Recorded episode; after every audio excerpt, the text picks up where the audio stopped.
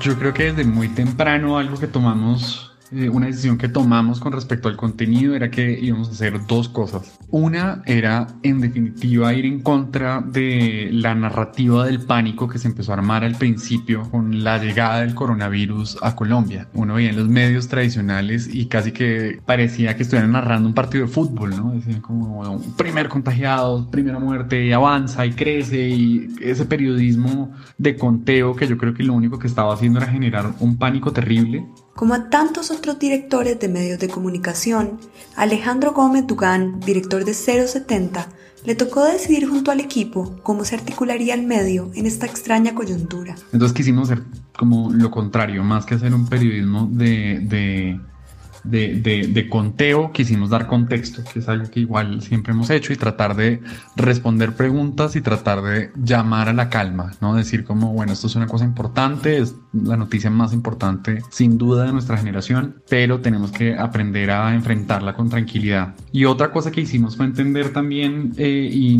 también muy, muy inspirados en nuestra propia experiencia, de nuestro propio consumo de periodismo, entender que el periodismo también debía ser una compañía durante los días de encierro.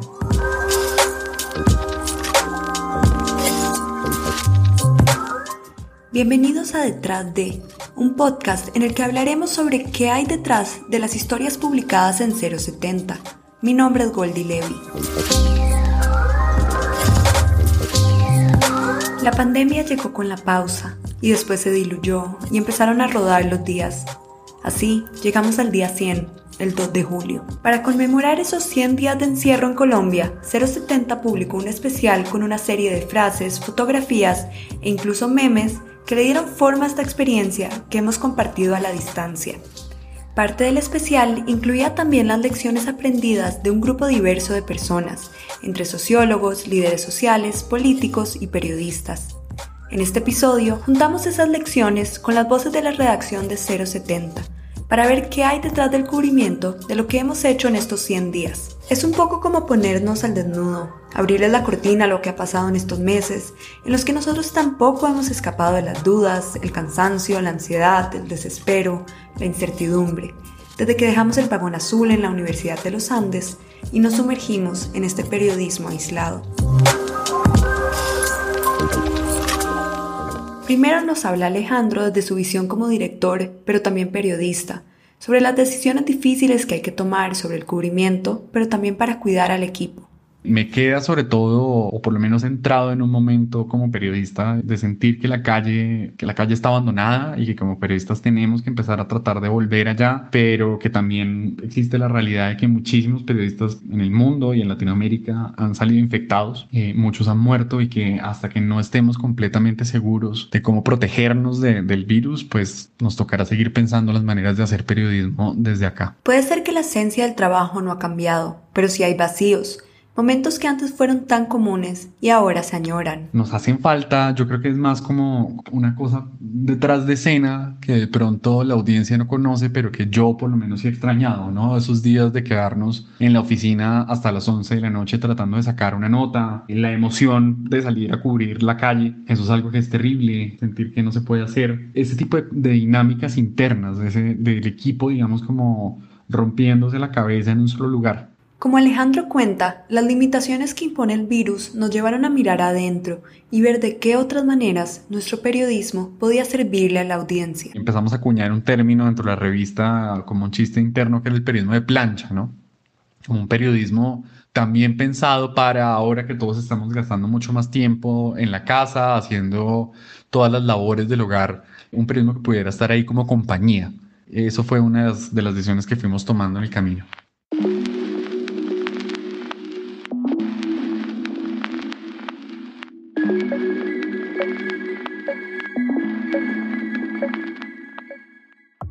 les habíamos contado al principio del episodio, les vamos a compartir las reflexiones que se publicaron como parte del especial, en 10 lecciones para 100 días de cuarentena.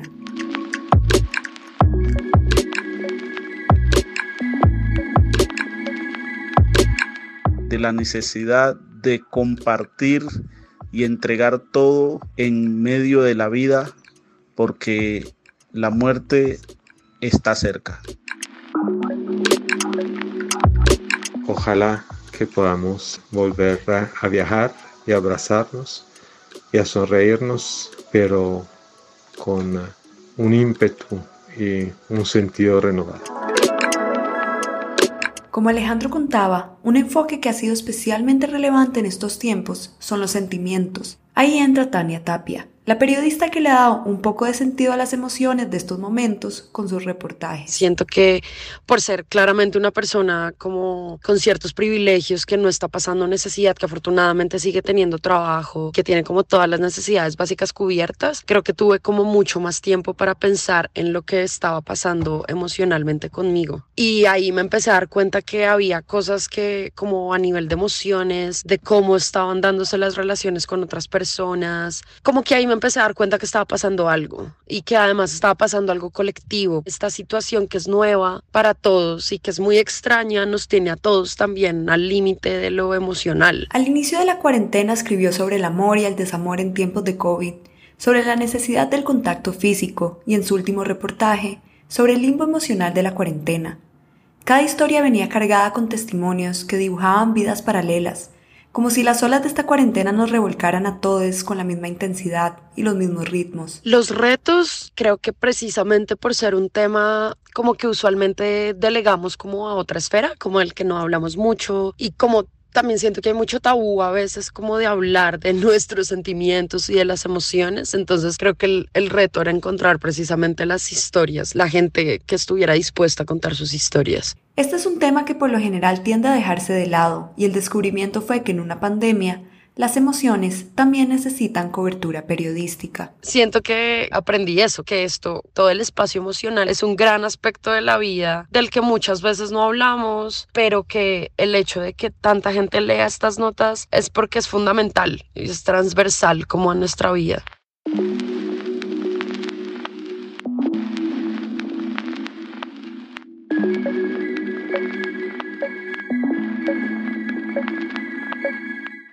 Cien días de incertidumbre y una certeza. Esta pandemia tiene rostro de mujer.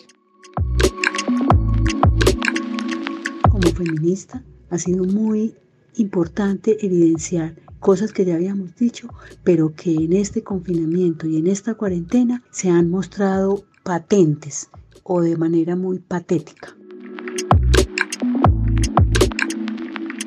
Todas estas cosas se han visto evidenciadas durante estos 100 días de cuarentena, en lo cual nos demuestra de que realmente las condiciones de vida para las personas trans siguen siendo complejas y difíciles.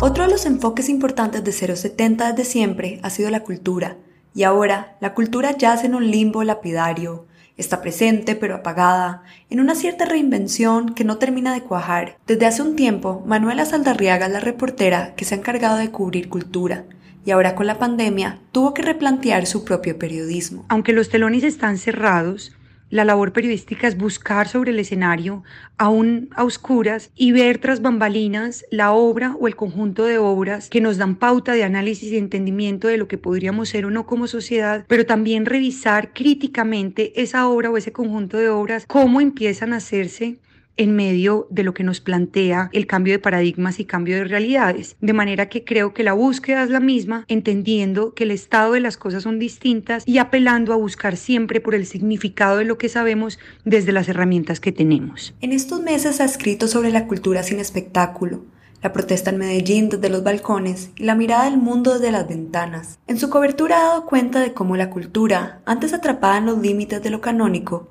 ahora ha tenido que ceder espacio a nuevas formas. Por un lado, me parece que el cambio de paradigma amplió el escenario de lo singular y eso no está mal y hay mucho en donde debemos revisar los periodistas culturales, pero también me parece que amplió una brecha social y es justamente la promesa del distanciamiento que tiene que ver con el contacto con el otro, con la otra y sin duda este fenómeno reconfigura lo que parecía importante o relevante periodísticamente hablando y reconfigura los nexos de interacción y reinterpretación semántica del compartir tan fundamental, una palabra tan fundamental y que era antes una acción obligada de la producción cultural. Así, como observadora de la cultura a la distancia, ha dado cuenta de un aprendizaje que tiene que ver con la necesidad de involucrar más sentidos que la vista y el oído en el periodismo. Es escuchar. Yo creo que en medio del ruido resucitó la necesidad de escuchar en el silencio. Y creo que esta pasible calma, cargada de mucha atención, ha evidenciado al menos para mí la necesidad de estar en cuerpo entero, porque es así posible recibir estímulos desde todos los sentidos, tener todos los sentidos involucrados en el ejercicio periodístico y es como el deber ser del mismo.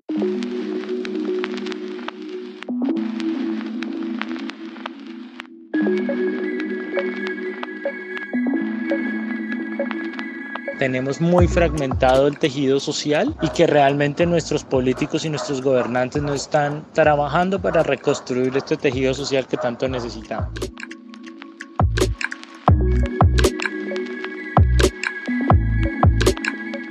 Para los pueblos indígenas, esta emergencia ha evidenciado todos los problemas de desatención que hemos vivido desde siempre. La care badayua en verera uñapa, achiaburu iunja, animarara, bakurura, maubaniara uchiakirureba, dachihemaura baeta.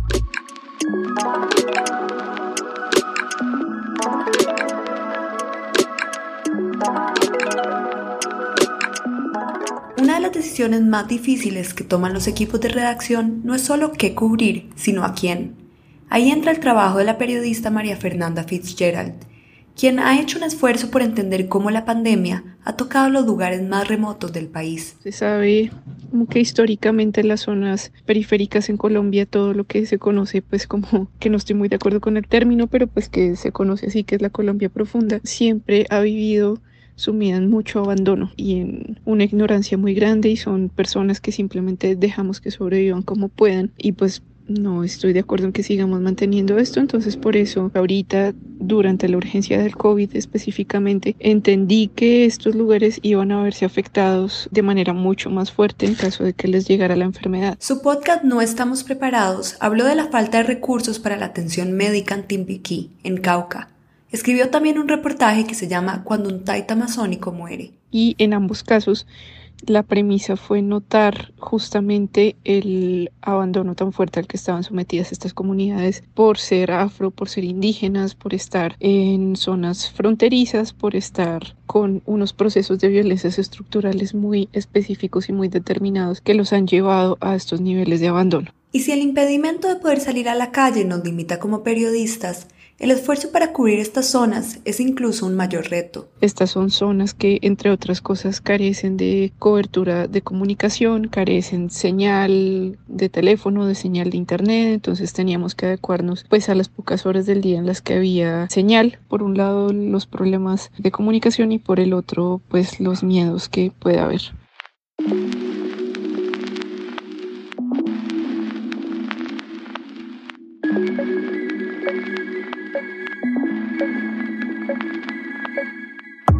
Los cuerpos siguen siendo los significativos, el face to face sigue siendo lo significativo en la construcción del símbolo y de la naturaleza de lo humano.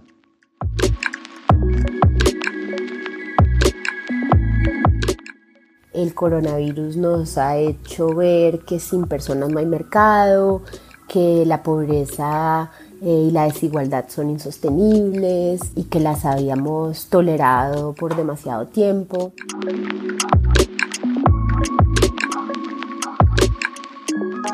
Las reflexiones sobre el cubrimiento también llegaron a los podcasts, con esa pregunta de qué se debe cubrir ahora. Ahí entra Sebastián Payán, el coordinador editorial de 070 Podcast. En el inicio de la cuarentena, la gran pregunta era cómo se hace un podcast desde el encierro. Hasta este momento nos habíamos preguntado mucho sobre necesitamos un estudio, necesitamos estos equipos, necesitamos, necesitamos un montón de cosas y como que era más una camisa de fuerza que nos impedía hacer muchas cosas. Y lo que descubrimos es que esa parte técnica no era esa camisa de fuerza y encontramos como muchas otras maneras de hacer podcast que nos permitió concentrarnos mucho más en el contenido que y no tanto como en todos esos otros impedimentos y eso creo que como que ha ayudado a que salgan como muchas más propuestas en estos meses tan interesantes. Y una vez que se resolvió la parte técnica y se olvidó el deseo de tener un estudio porque había sido reemplazado con un fuerte de almohadas, la atención se tornó a otros aspectos. 070 Podcast y la revista 070 están haciendo un, un esfuerzo muy grande en pensar cómo qué es lo que quisieran las audiencias ahorita y que tenemos que plantearnos de alguna manera cómo ayudar en lo que se pueda en términos del contenido que demos. Y nuestro gran aprendizaje de alguna manera en cuanto al contenido que hemos hecho es que tenemos que hacer como mucho más sin que eso pase por encima del bienestar y la salud mental y emocional del equipo, que digamos que no ha sido fácil de manejar, pero que pues se, se tiene que seguir privilegiando ese bienestar.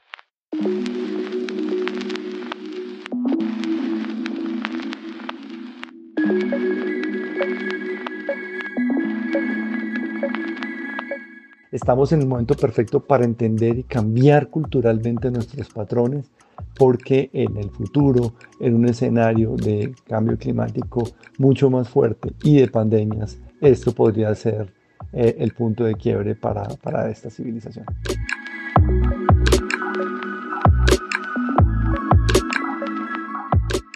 Yo estaba aquí en mi casa, a salvo de callejones sin salida, confirmando la sospecha de que mi vida ya no es sobre a dónde voy, sino sobre el lugar donde llegué y donde estoy. Mejor dicho, he visto que mi vida es sobre estar a la altura de las personas que me definen.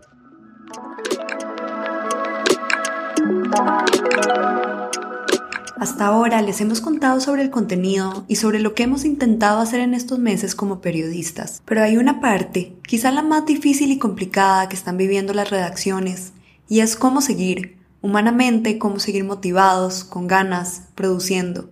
Natalia Arenas, editora de la revista, reflexiona sobre esos lugares donde estuvimos y que ahora ya no son. Nuestra redacción funciona en un vagón de un tren que está en la punta de la Universidad de los Andes. Ese espacio es pequeño y hace que haya mucha cercanía entre redactores, editores, colaboradores. Nosotros realmente la pasamos bien haciendo nuestro trabajo, entonces ha cambiado mucho estar lejos y solo poder comunicarnos por una pantallita, pero a la vez creo que todos hemos hecho un esfuerzo muy importante porque la, la redacción siga fluyendo. Porque esta situación nos ha vulnerado a todos y a editoras como Natalia, a directores como Alejandro, les ha tocado contener emocionalmente a este equipo de humanos con tanto pasando porque la cuarentena ha sido como un viaje de diferentes emociones que llegan, que se van, que te apuñalan. Porque hay periodismo, hay investigación, hay rigor, hay ganas de comunicar, pero sobre todo, quizá lo que nos ha hecho llegar a estos 100 días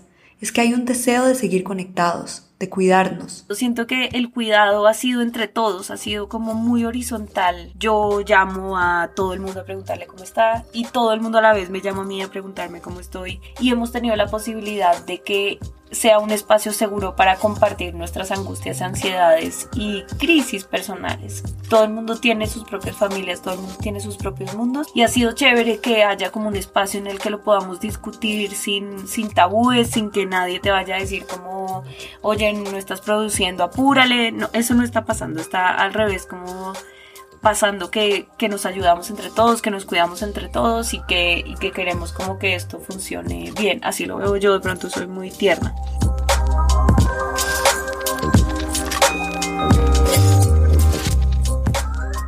En esta mirada tras bambalinas no buscamos predicar, sino exponer dudas, decisiones, vulnerabilidades. Exponer un poco lo que han sido estos 100 días, mezclarlo con lecciones de otras voces, en un deseo de poner orden a todo esto de la mejor manera que sabemos, contándolo.